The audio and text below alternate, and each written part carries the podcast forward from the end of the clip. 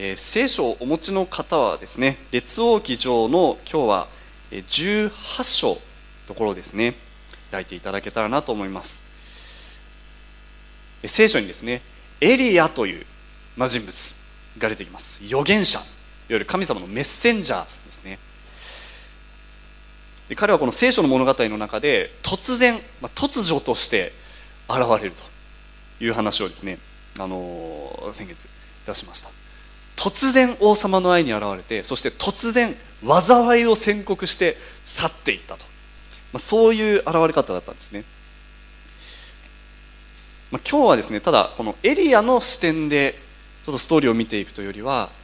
そのですね、えー、時に生きていたイスラエルの人たち一般の人々の目線に立ってですねまあ、一体その時に、まあ、エリアがしたことがどういうふうにこう人々に訴えたんだろうかということをあの少し見ることができたらなと思いました。ちょっとすみません今日あの前に移すですね準備できなかったんですけどもあの想像力を膨らませながらですね皆さんお話聞いていただけたらなと思います。まあ、エリアの噂っていうのはわっと広まるわけですねでも旗から見たら突然王様の前に現れて、えー、この国には飢饉が起こると。雨が降らなくなる。災いだけ宣告して去っていったっていう、まあ、ちょっとなんかやばい預言者が王様の前に突然現れたらしいぞ。ざわざわざわざわざわ噂が広がる広がるわけですちょっと怖いですよね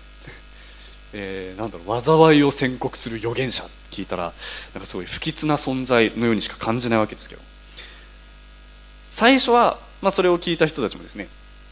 何をバカなこと言ってんだと、まあ、当時本当にパレスチナっていうのは緑豊かな土地でしたからそんな、ね、雨が降らなくなるなんてそんなことはないよと。嘲笑っていた人たちも、まあ、次第にですね、まあ、エリアの言葉通りに雨が降らない。飢饉がひどくなっていく。そしてどんどんどんどんですね照りつく太陽の下で植物が流れ木々が枯れそして牧草が枯れ家畜が死に絶えていき食糧難になっていきどんどん事情が深刻化していくにつれて恐れを抱き始めるわけですね。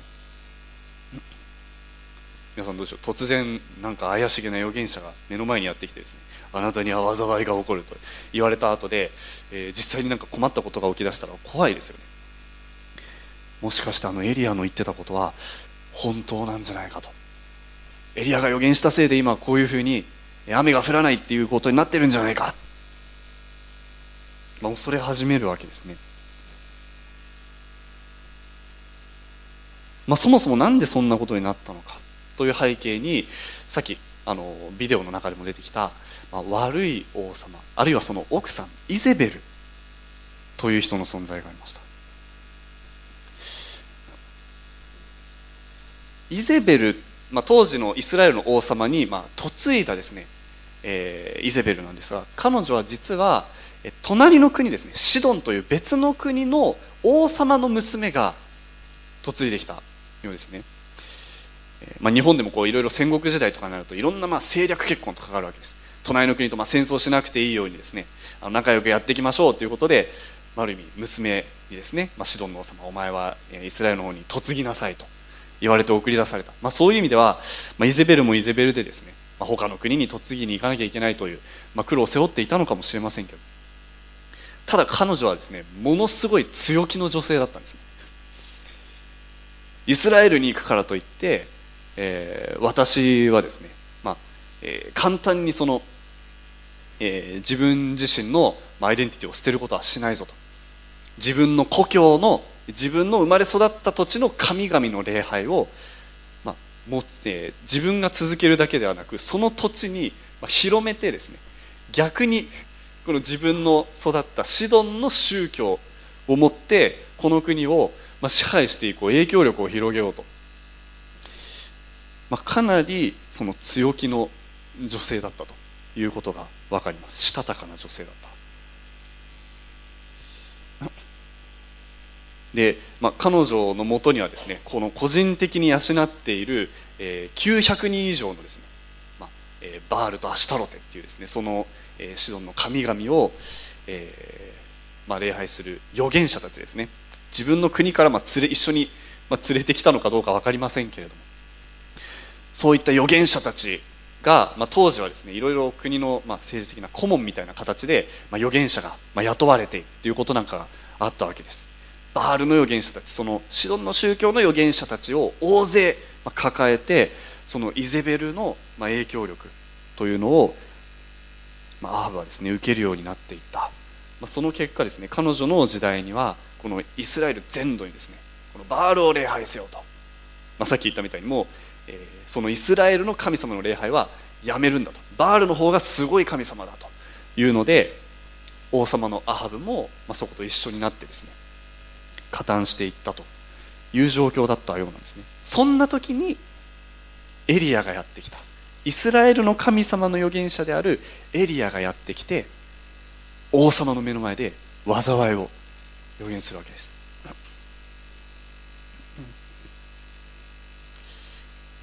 このアハブ王という当時の王様がですね、まあ、よく強い奥さん女王様にですねえ、もう影響されてしまった、まあ、弱い王様として言われることがあるんですが、まあ、彼はどういう気持ちだったでしょうね、まあ、ずっとイスラエルの王様なわけですから自分たちの、まあ、ルーツについてもよく知ってるわけですよね。モーセによってエジプトから連れてこられたその唯一の神様天地を作った神様私たちは礼拝しているという、まあ、当然そこに、まあ、無知であったはずはないんですけどでもイゼベルの、影響によって神様のことを彼はある意味捨てたわけです。その時に、まあ、主の預言者エリアから災いを宣告されてちょっとやっぱ怖かったと思います。で彼の中ではもしかするとですね、まあ、イゼベルがやっていることであって彼自身が完全に、まあ、自分の思いの中でですね神様を捨てきったとは思ってなかったかもしれない。まというのは自分の子供にはですね全部そのヤハウェというイスラエルの神様に関連する、ま名前を付けてるんですね自分の息子たち王子たちにはアハブの中でもまだ若干こう揺れ動いてる思いは、まあ、あったのかもしれないなと思うわけですね。ただし、まあ、そのエリアが来たせいで3年間、まあ、ほん本当に国にとっての、まあ、大災害危機が訪れたというところで、まあ、これ以上無視することができなくなっていくわけですね。飢饉が起こっている。みんなが苦しんでいる。そして民もだんだんこう栄養不足栄養失調で、えー、死ぬ人たちも出てきている。そんな中でどうするんですかこのことについて王様と。これはエリアが来てからだ。エリアが災いを宣告してからだ。で隣でイゼベルはですね大激怒してるわけです。この災いはこの災いは全部エリアのせいですと。で彼女は言うわけですね。エリアがバールの神々を愚弄したから。バールの宗教を、えー、彼が、まあ、軽んじたからバカにしたからその神々がですねバールやアシュタルトといった神々が今怒っているんだ。エリアに対する怒りでこのような災いを起こしているんだからエリアはこのイスラエルを煩わすものだと。エリアを殺せばこの災害はなくなる。と言って、まあ、イゼベルがですね、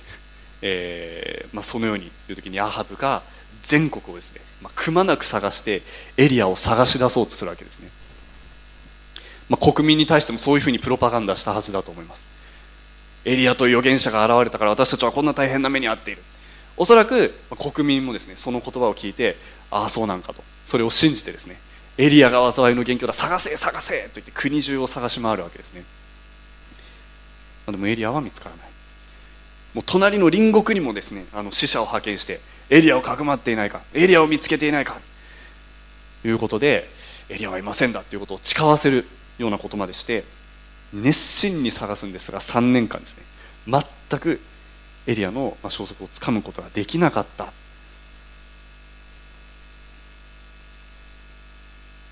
まあ、その中で、まあ、このイゼベルはですねエリアを見つけられないこの怒りをどこに向けようかというのでこれは、えー、そのヤハウェの神の預言者たちの責任だというのでエリア以外のですね当時いた主の預言者イスラエルにいた預言者たちを大勢、まあ、虐殺したということも、書いてある。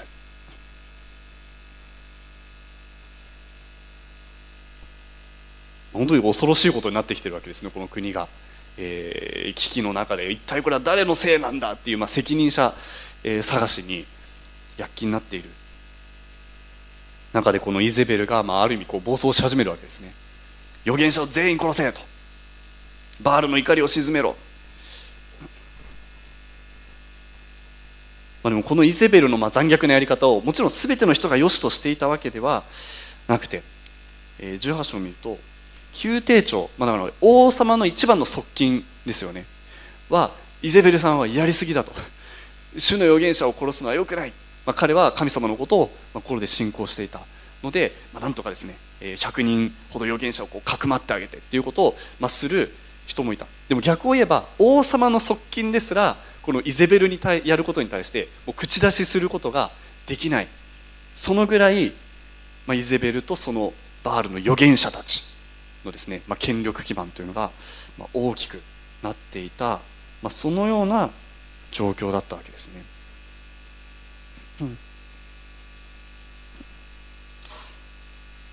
民はその間何をしていたんでしょうか？イゼベルとアハブのですねそういうエリアが元凶だエリアを探せ。で彼女たちのですねバールの神々に、えー、呼び呼ぶんだ訴えるんだ。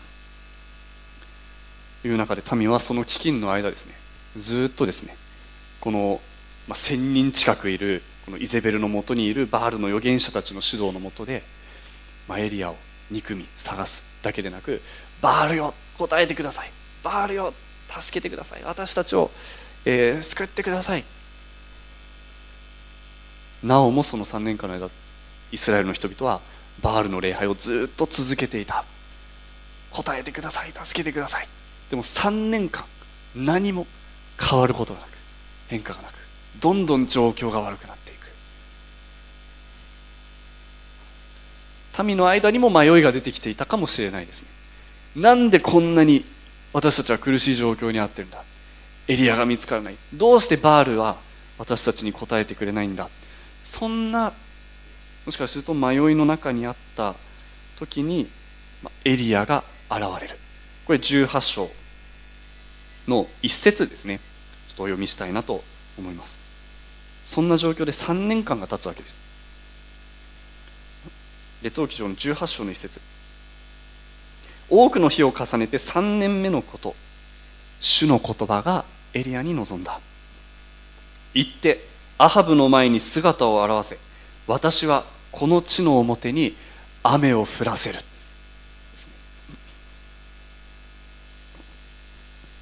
まあ、あのエリアがその3年の間ですね何をしてたのかっていうのは、まあ、前回お話ししました。そのかくまわれてですねサレプタっていう町でこうやもめに養ってもらって生活してた。でもその3年間エリアも何もしてなかったわけじゃないわけですずっと神様に祈り続けていた。別に自分の同胞たちがですね災いの中で苦しんで死んでいくことを彼は望んでないんです。でも神様どうか彼らがあなたに立ち返るように助けてください。いつですか？その時はいつですか？ずっと祈っていて3年経った時にようやく神様に今だ。行け。私はこの地に雨を降らせる。なんですね。苦しんで飢饉で食糧難であえいでいる民の叫びを聞いて神は私はもう一度雨を降らせる。彼らに応えたい。彼らにこの雨を降らせてあげたい。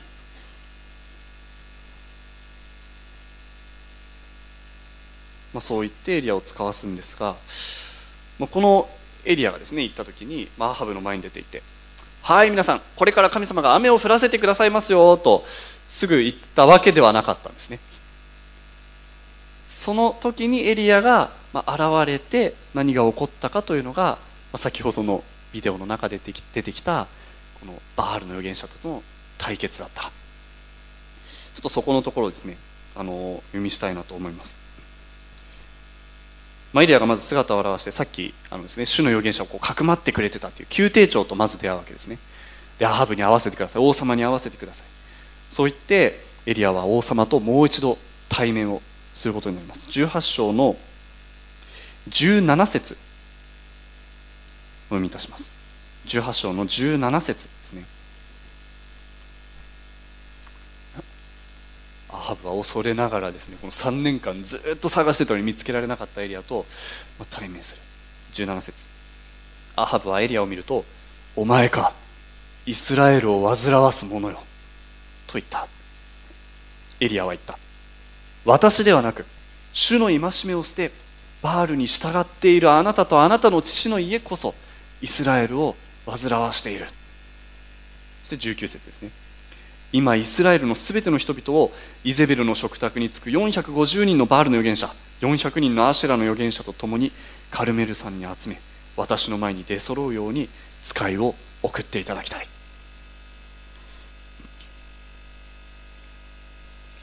アハブも心では分かっていたはずなんですね、まあ、彼自身そのイスラエルの宗教の中である程度育っているはずですからこれは神様のイスラエルの神様の罰なのかもしれない。私たちへの罰なのかもしれない。と思いながらもでも3年間ずっとですねこの災害はエリアのせいだってこうプロパガンダし続けていたわけなので、まあ、彼自身自分をこう欺いている部分もあったのかもしれません。お前のせいでイスラエルはこんなことになっている。でもエリアは毅然としているわけですね。いいやこうなっているのはあなたが神を捨てたことの結果です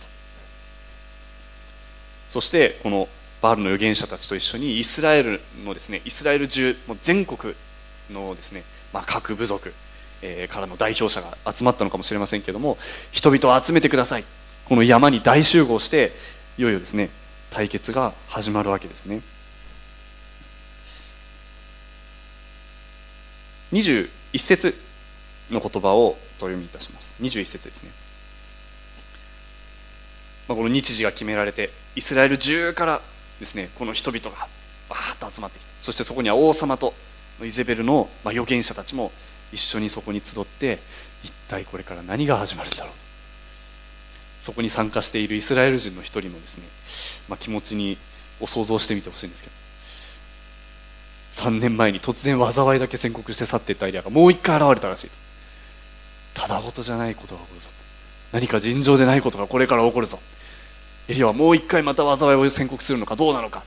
まあ、そんな思いでみんなぞろぞろ集まって注目するわけですね。21節。エリアはすべての民に近づいていった。あなたたちはいつまでどっちかどっちつかずに迷っているのか。もし主が神であるなら主に従え。もしバールが神であるならバールに従え。民は一言も答えなかった。いつまでどっちつかずに迷っているのか。っていう言葉は人々の心の中にはおそらくこの迷いがあったということでしょう。この3年間の飢饉を通して。あれ？バールの神の力は本当なんだろうか？なぜ答えてくださらないんだろうか？これは本当にエリアが信じている神のによる災いなんじゃないか。でも、まあ、バールのですね礼拝に彼らはもう完全になりきってしまっていたのでここでですね誰も、えー、民が答えることはなかった。でもエリアのいつまで迷っているか？いつまでどっちつかずなのか？その呼びかけからですねこの日の出来事が始まっていくわけです。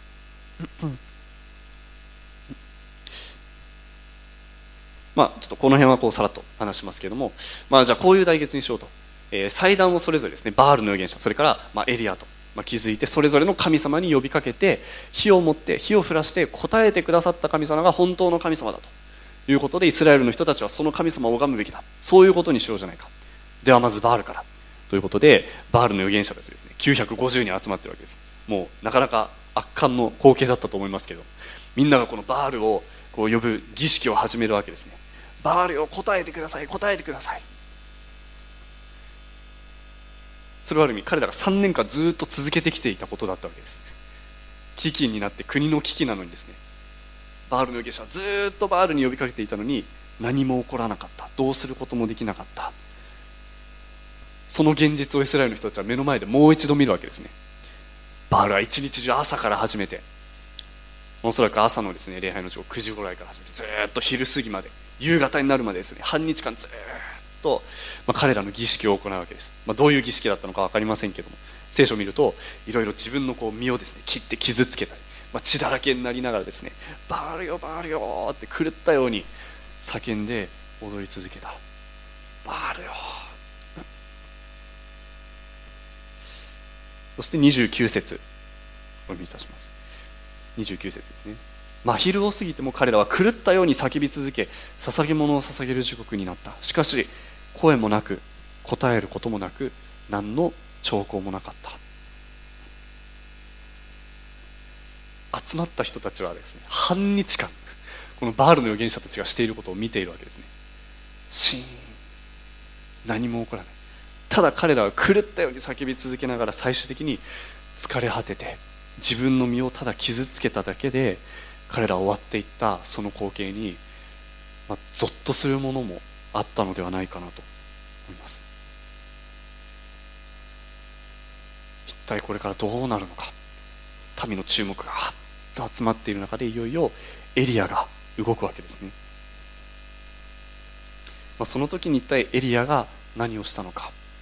まあ、その姿から今日私たちへの、ま呼びかけもあるのではないかなと思いました。今日聖句ですね。お読みいただいた箇所ですけども。18章の30節。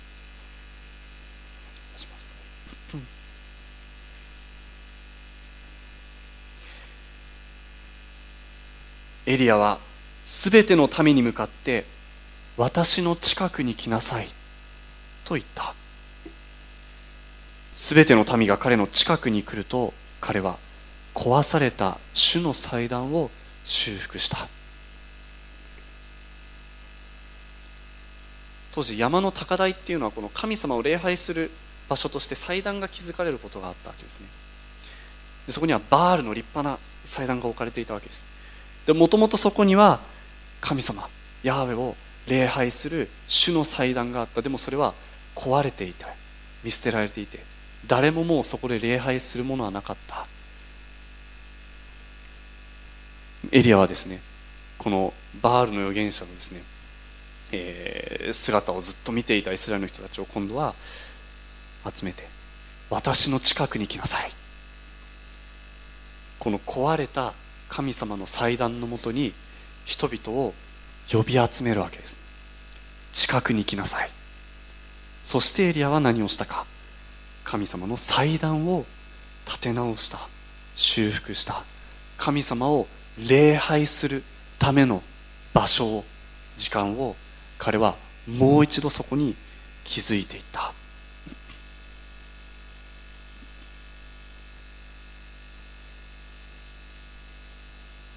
祭壇というのは神様を礼拝する場所でした。神様を礼拝する神様と出会うためにその時間を求めて人々が集まる場所でした。でもそれは長い間見捨てられていた。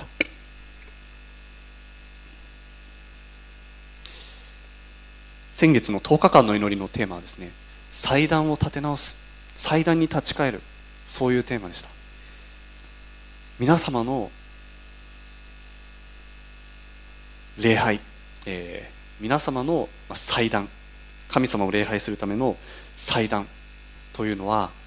見捨てられたままではないでしょうか。壊されたままではないでしょうか。神様を礼拝する習慣というのが見過ごされたまま後回しにされたままで生活していないでしょうか。もう一度この礼拝の祭壇を築こう、まあ、そういうメッセージをですね10日間の祈りの中で考えたわけですね。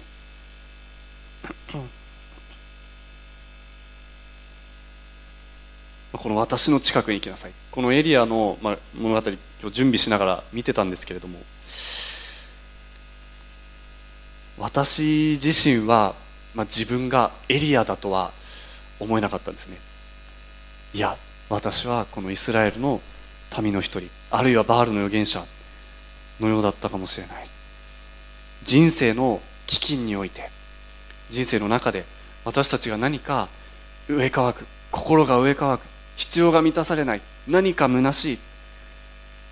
目の前のですね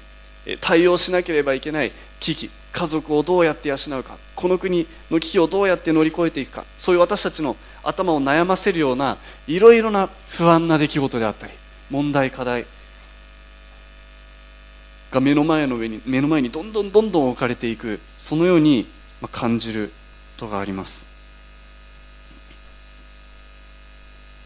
その時にこの心の渇きを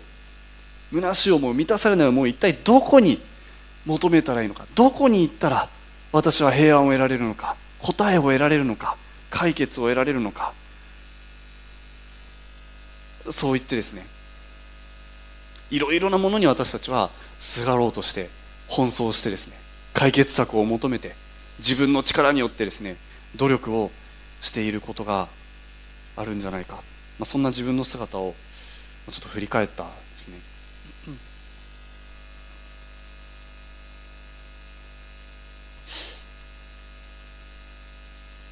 でもその時に神様を礼拝するための時間と場所は後回しにされたまま見捨てられたままでいないだろうか。家庭に祭壇があるでしょうか。主のための祭壇は私たちの家庭にあるでしょうか。自分自身の生活の中に生活習慣の中に毎日のリズムの中に主を礼拝するための祭壇を私たちは築いて整えてそこにたびたび行って神様に自分自身を捧げ出会うその時間と場所を私たちは確保できているでしょうか。家族の中でみんなで集まって神様の愛について話しイエス様の働きについて考えを巡らすそのような時間を私たちは習慣的に持っているだろうか。夫婦の間でその会話の中でキリストの愛が神様の働きについてどれほど私たちは思いを巡らしその、えー、語り合うことがあるでしょうか。私たちの24時間のあるいは起きている時間はその半分の時間の過ごし方の中で神様のもとに行って出会い礼拝をする時間と場所をどれほど私たちは大切にしているでしょうか。ほとんどの時間を私たちは日常の中でどんどんどんどんですね、えー、止めどなく迫ってくるいろいろな問題であったり課題であったりをなんとか自力で対処しようとして疲れて結局自分の身を傷つけるだけで終わって最終的に何の答えも助けも得られないように感じて絶望してこのバールの預言者たちのように疲れ果ててしまうそのように感じることがないでしょうか。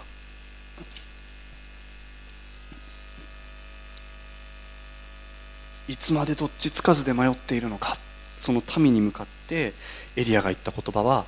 私に近づきなさい。近くに来なさい。寄りなさい。この祭壇のところにみんな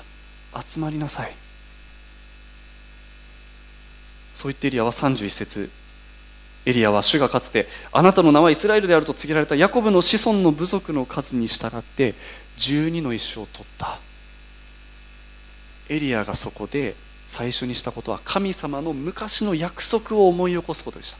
神様とこのイスラエルの民の出会いの時を思い起こすことでした。この12の石を取るというのはですねヨシュアがこのイスラエルの民を連れて約束の地に入る時に神様の約束を契約を私たちは忘れることがないようにそのヨルダン川のところにですね石を建てたそういう過去の自分たちと神様との出会いの出来事に彼は立ち返りそれを思い起こし思い起こさせるわけです。ここにいるほとんどの人はイエス様と神様と人生のどこかで出会ってこの方と一緒に歩みたいこの方と一緒に人生を送っていきたいそういうですね思いで誓いを立ててこの場所に集っている方がほとんどだと思います。そのイエス様との出会いを象徴する石はまだ私たちの心の内にあるでしょうか生活の中にあるでしょうか。最初に主に従おうと思った時の同じ思いと熱意を私たちは持っているだろうか。エリアは人々を呼び集めて神様との約束を思い起こす。そしてこの祭壇にですね水をわーっとたくさんかけてそして彼が人々を集めてみんなの見ている中でおそらく何か一言二言メッセージを語ったかもしれません。この飢饉はこの雨が降らなかった出来事というのは私たちが神様を神様に仕えることから離れた。神様を捨て去った。結果ですとバールの神々に従おうとして私たちは自分自身を傷つけ多くのものを失ってきました。でももう一度神様は私たちに恵みを与えようとして祝福を与えようとして雨を注ごうとしています。神に立ち返りなさい、まあ、そういうメッセージをしたかもしれません。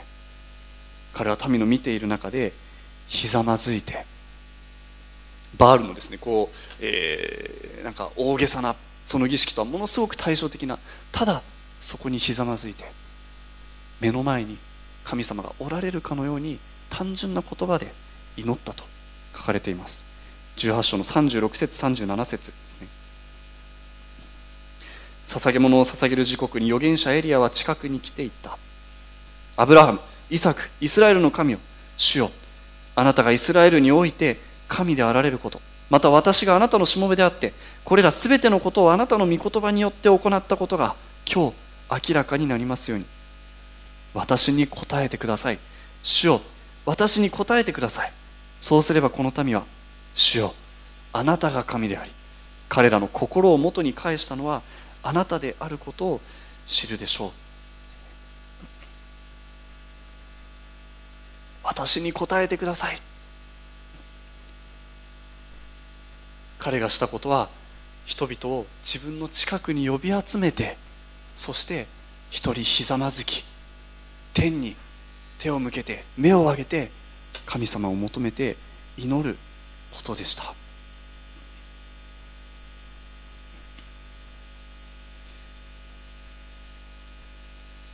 私たちの心は迷っていないでしょうか？神様のもとにしっかりと向いているでしょうか？自分自身の心が乾く時に心の必要を感じる時に目の前の悩みや不安で疲れでストレスで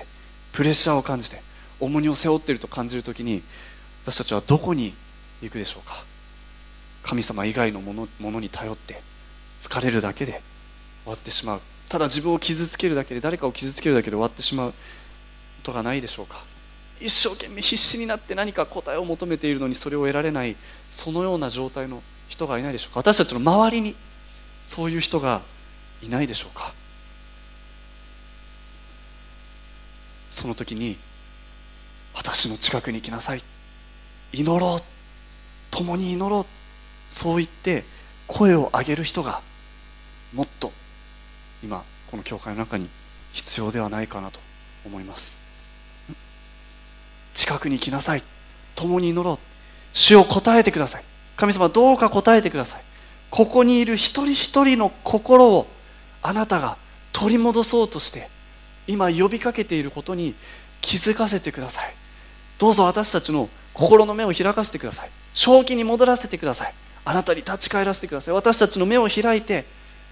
このどっちつかずの迷ったままの状態でいる信仰からもう一度あなたの礼拝するための祭壇を築いてあなたに呼び求めることができるように助けてください。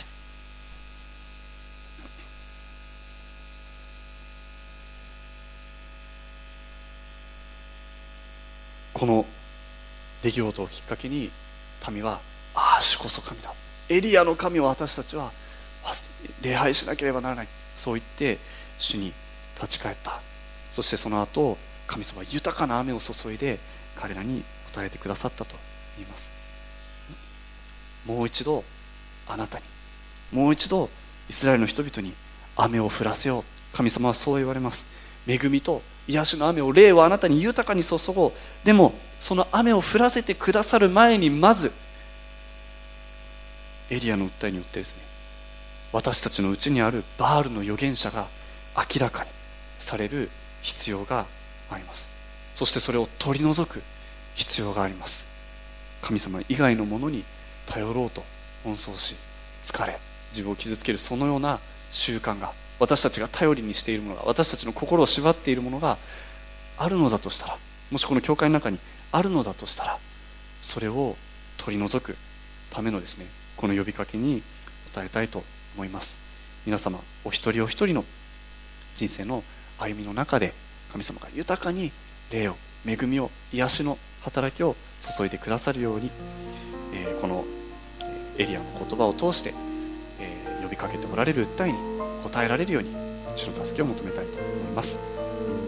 このメディアはオーディオバースの提供でお送りしました。オーディオバースでは福音を広めるためにお説教やセミナーなどの音声映像の無料配信を行っています。詳しくは http コロンスラッシュスラッシュ www.audioverse.org へアクセスしてください。